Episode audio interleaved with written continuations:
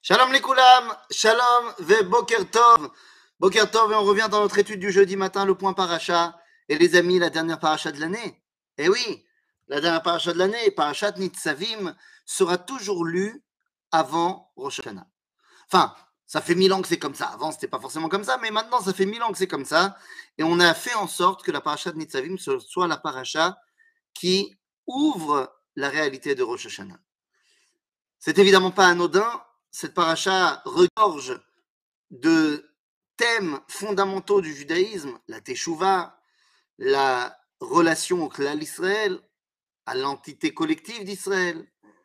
Mais il y a également une autre chose qui est mentionnée à la fin de la paracha, dans le chevi de la paracha, la dernière montée, qui est peut-être l'une des choses les plus centrales quand on veut se préparer à Rosh Hashanah. Rosh Hashanah, on va se souhaiter les uns les autres on se souhaite mutuellement d'être inscrit dans le livre de la vie des vivants. Et c'est bien de cette vie dont il est question. Nous dit ici la Torah, je lis le Chevi,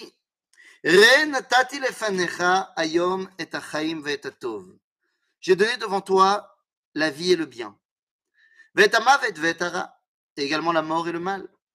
אשר אנוכי מצווך היום לאהבה את השם אלוהיך, ללכת בדרכיו ולשמור מצוותיו וחוקותיו ומשפטיו, וחיית ורבית וברכך השם אלוהיך בארץ אשר אתה בא שמה לרשתה. Tout ça, ce que je t'ai donné, c'est pour que tu puisses véritablement t'exprimer dans la terre que je vais te donner. Il nous dit הקדוש ברוך הוא ואם יפנה לבביך ולא תשמע ונידחת והשתחווית לאלוהים אחרים ועבדתם הגדתי לכם היום כי אבות תאבדון ולא תאריכון ימים על האדמה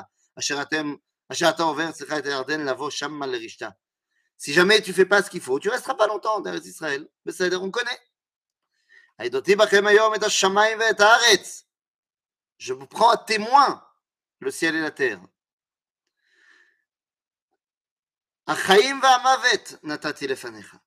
J'ai mis devant toi la vie et la mort.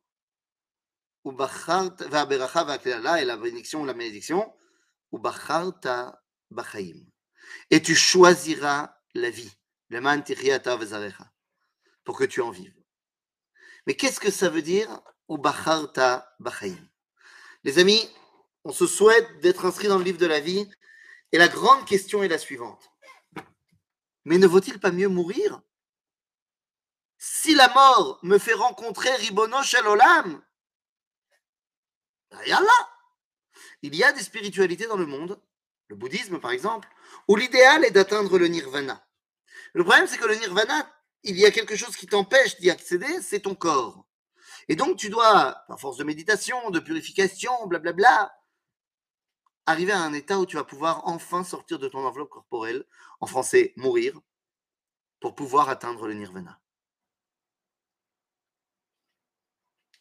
D'autres cultures, on les connaît, promettent à leurs fidèles 72 jeunes femmes de compagnie lorsqu'ils arriveront là-haut. Donc autant y arriver plus vite. Le judaïsme vient et nous dit C'est un chidouche énorme.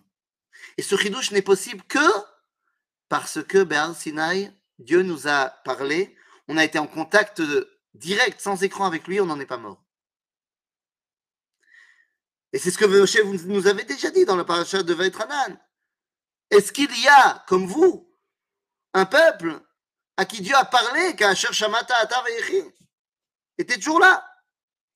En d'autres termes, le ridouche du judaïsme, c'est de dire que la rencontre avec le divin, qui est l'idéal de toute la création, eh bien, ne doit pas être quelque chose qui va t'annihiler.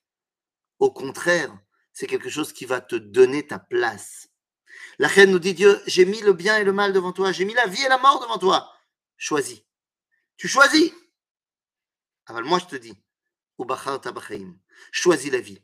Parce que j'ai envie, nous dit Dieu, que ce soit dans ce monde avec ce corps que tu me dévoiles et que tu puisses dévoiler la Kedusha.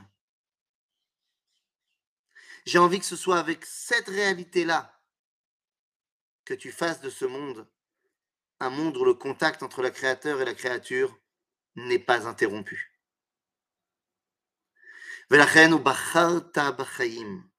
Quand on va demander à Dieu de nous inscrire dans le Sefer Chaim Tovim, Dieu, il n'a aucun problème. Il dit, ok, pas de problème, je vais t'inscrire, mais une question d'abord. Ata. Est-ce que toi, tu as choisi le livre de la vie? Et c'est la question qu'on doit tous se poser à Rosh Hashanah.